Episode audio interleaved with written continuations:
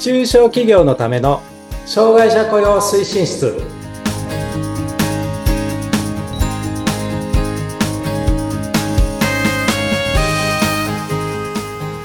皆さんこんにちは障害者雇用推進室長の木下文彦ですはい、そしてインタビュアーの村山彩乃です。本日もよろしくお願いいたします。お願いしますはい、さあもう年末ですね。世の中はねもうなんか慌ただしいと言おうかはい。つかないですけど木下さんは正月はどのように過ごす予定ですか？正月はね、あの、いや、特特に予定はないじゃないんですけど、元旦にですね、初日の出を見に行くっていうのが、行事なんです。私の中のね。わあ、いいですね。あの、家族は誰も一緒に行ってくれないんで、自分一人で行くんですけど。悲しいね。いやいやいやいや、一人ででも、でも初日の出を拝むって、なかなか結構気持ち現れませんか？いや、もうね、こう、あれですよ。すごいね、こう、決意新たにっていう感じと、まあ、昨年のお礼を込めてみたいな感じですね。近所の公園でちょっとし視界がね、ひ開けてるんですよ。うんうん。まあ、ただ、あの、えっと、海沿いでも何でもないんで、ビルの間から、あの、太陽が出てくるあ、なるほど。っていうのは、あの、そうね。な、何の、あの、デリカシーもない言い方ですけど、まあ、太陽上がってくるだけなんだけど、それを見て、こう、拝むみたいな。うんうん。で、そこは、あの、結構、あの、有名な公園なんで、人が、こう、いっぱいいてですよ。100人、200人ぐらいいるかな。そんなにいらっしゃるんですかそうそうそう、い、いて、そこでみんな拝んだりとか、はい。あの、初日の出写真撮ったり、ああ、はい。それをバックに、イエーイっつって写真撮っとか、いう感じ？ううんそんん。な、そんなところに行くのが私の、あの、恒例行事ですね。ああ、すごい、木下さん、さすが。なんか、新年早々、心洗われるお話ですね。そう言っていただけると大変ありがたく思います。はいさあ、それでは、まあ、はい。あの、今回は年末の、しあの、放送ということで、そうですね。今これまで年の放送の最後ですよね。はい、そうです。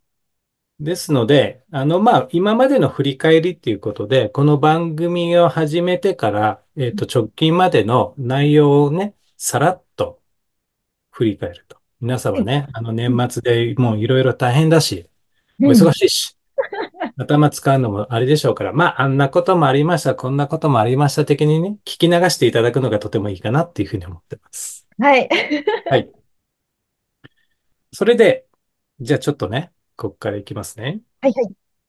まあ、いろいろあの、あったんですけどね、えっと、障害者雇用をやるときにうん、雇用方針、雇用戦略を決めてくださいねっていう話を一番最初にしています。ありましたね。はい。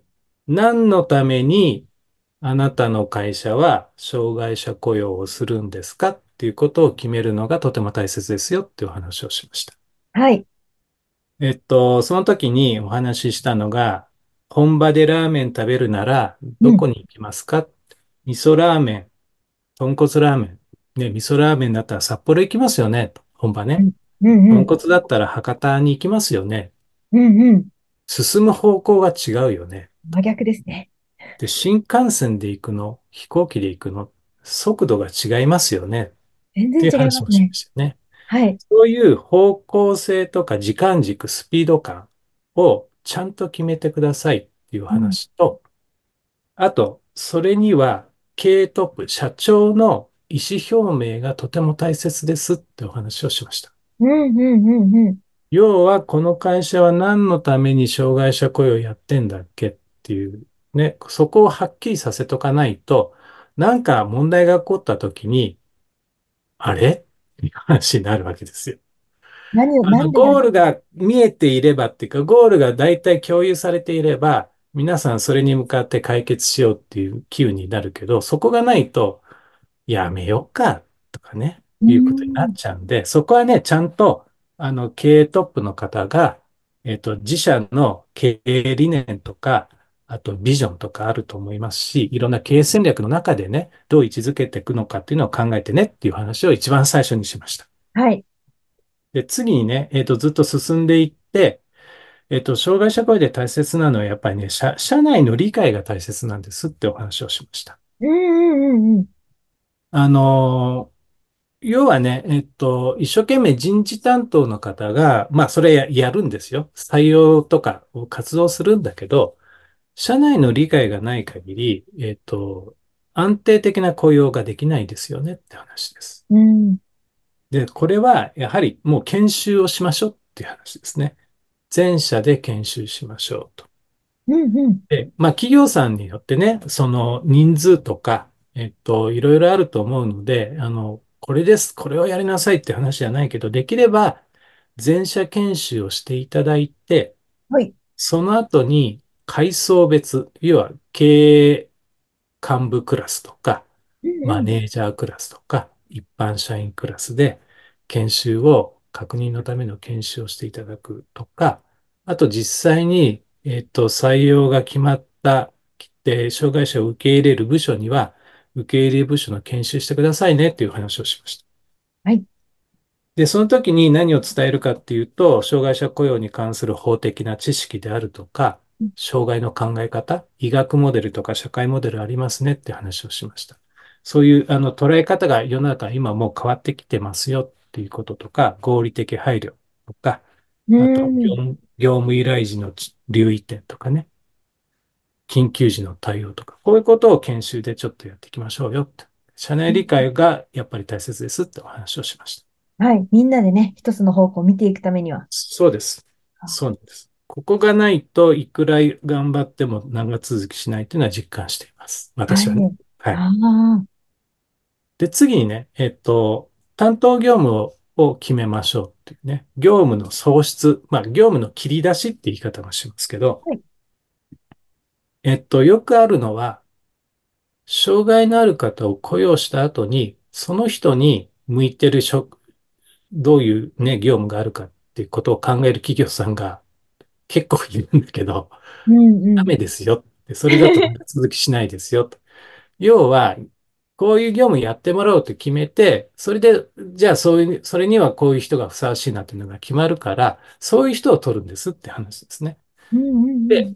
また、あの、業務を作り出すときに、往々にしてあるのが、障害者の方にやってほしい業務っつって作り出そうとする人がいる、いるっていうか、そういう会社は多いんですけど、うんそれもうまくいかないですって話ではい。す。要は、誰かにやってもらいたい業務、誰かがやらない、やらなきゃいけない業務っていうのを見つけていきましょうっていうことです。で、そのために全社の業務の棚卸しをしましょうと。うんうんうん。どういう業務やっていてとか、本当はこういう業務をやらなきゃいけないんだけど、忙しさにかまけてちょっとうまくできてませんみたいな業務を洗い出していった中で、そうすると、こう前者から出てきますから、似たような業務あったらそれを集めて、まとめて、障害を持つ方にやっていただくっていう考え方もあるし、うんうん。一つの業務、あの、いろいろこう、対外的に交渉しなきゃいけないから、これ障害者の人できないよねっていうのもね、よく聞くんですけど、いや、そうじゃなくて、社内で完結する部分があるでしょうと。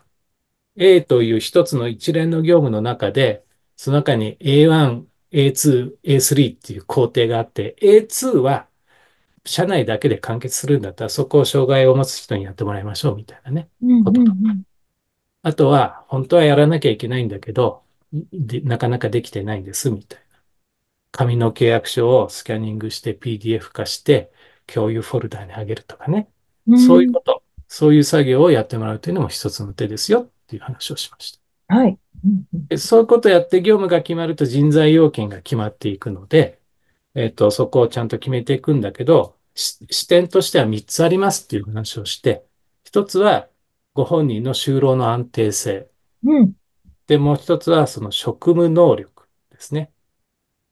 で、あと職場環境ですね。うんうん。で就労の安定性っていうのは、えっと、障害の自己理解とか、えっと、いろいろその人があの外部からサポートを受けやすいかどうかみたいなね、そういう視点とか。あと、職務能力は、まあ、必要条件と十分条件。要は、どうしてもこれがなきゃいけないのか、あった方がいいのかとかね。そういうことを、あの、ちゃんと、あの、要件として挙げていきましょうと。では、その後、えっ、と、職場環境ね。これ、あの、屋内作業とか、屋外とか、場所ですね。仕事なのか、デスクワークなのか、はいうんね。とか、職場環境、光、結構チラチラするような感じなのとか、音がうるさい職場なのか、みたいなこともね、うんえっと、じそれは人材要件に、あの、関わってくるんで、そこら辺もちゃんと、あの、考えて、えー要件を決めていきましょう。うんうんうんうん。直近のところで言うと面接で、その自己理解が大切ですよってお話をしました。ね、職業準備性ピラミッドっていう話をね、したと思う。ましたね。はい。マズローの欲求5段階説と同じあのピラミッドです。はい。覚えてます？覚えてますよ。覚えてる？一番下が健康、病気、体調の管理。はい、そうね。で、その次、その上が規則正しい日常生活。うん。で、その上、下から3番目は、まあ上からも3番目なんだけど、対人技能。はい。で、その上に基本的労働習慣があって、最上位に職業適性があるって、こういうピラミッドですね。はい一番下の基礎となる病、あの健康、病気、体調の管理の中に自己管理とか、障害の自己理解ですね。うんうん障害の自己理解っていうのは、私の特性はこういう特性があるんです。こういう場面だとこ、こういう特性が強く出ますとかね。そういうことですね。うん。で、実際に業務の中で、えっと、こういうことをやると、こういう対策をと取ると、その特性が出にくくなりますみたいなことがちゃんと自分の口で言えますかっていう話ですね。そういうようなことですね。うんうんうでん、あと、えっと、規則正しい日常生活になると、あの、睡眠とか食事とか入浴ね、ちゃんと自分で、あの、できますかっていう話。うん。で、対人技能のところは、あの、言葉遣いとか、あの、感情のコントロールとかね。あ対人、本当にスキルですね。そう、基本的なスキルですね。で、この3つ、今言った3つね、健康、病気、体調の管理と規則正しい日常生活と対人技能、これが働くための基礎とうん私は考えています。はい。はい。だから、この基礎が整っている人を取らないと、あの、安定的な雇用っていうのはなかなか難しいですよねっていう話をしました。なるほど。なので、えっと、労働習慣とかはある程度会社で訓練できるし、はい。業務スキルは必要となれば、まあ通信教育がないなんなり、えまあやってもらえばいいんで、うんうん基礎ができてるかできてないかっていうのを見るのがとても大切ですっていう話を自己理解でしました。はい。まあ、そんな感じでね、あの、お話をしました。で、うんうんまあ、それが、えっと、今年、えっと、始めてからですね、20、20年7回目ですね。27回ですね。はい。そういう振り返りでございました。はい、すごいですね。もっともっと結構ありますけど、27回。はまとめてもらいましたが、本当に大切なことをね、改めて教えていただいて、やっぱり企業側の意識もですし、また本人、働く側も、そ特に自己理解って自分を理解する。まあ、それもね、いろんな人が、人それぞれ実は自己理解が一番難しいと言われるほど。う。そう。別にそう。あのね、えっと、障害があってもなくてもっていうか、私たちだって自分のことどれだけ理解してますかって話です。うんうんうんそこ、そういう目線で見てねっていう話もしたんですね。はい。私たちにとってもね、またそういういいきっかけというか、にもなりますし、はい。はい。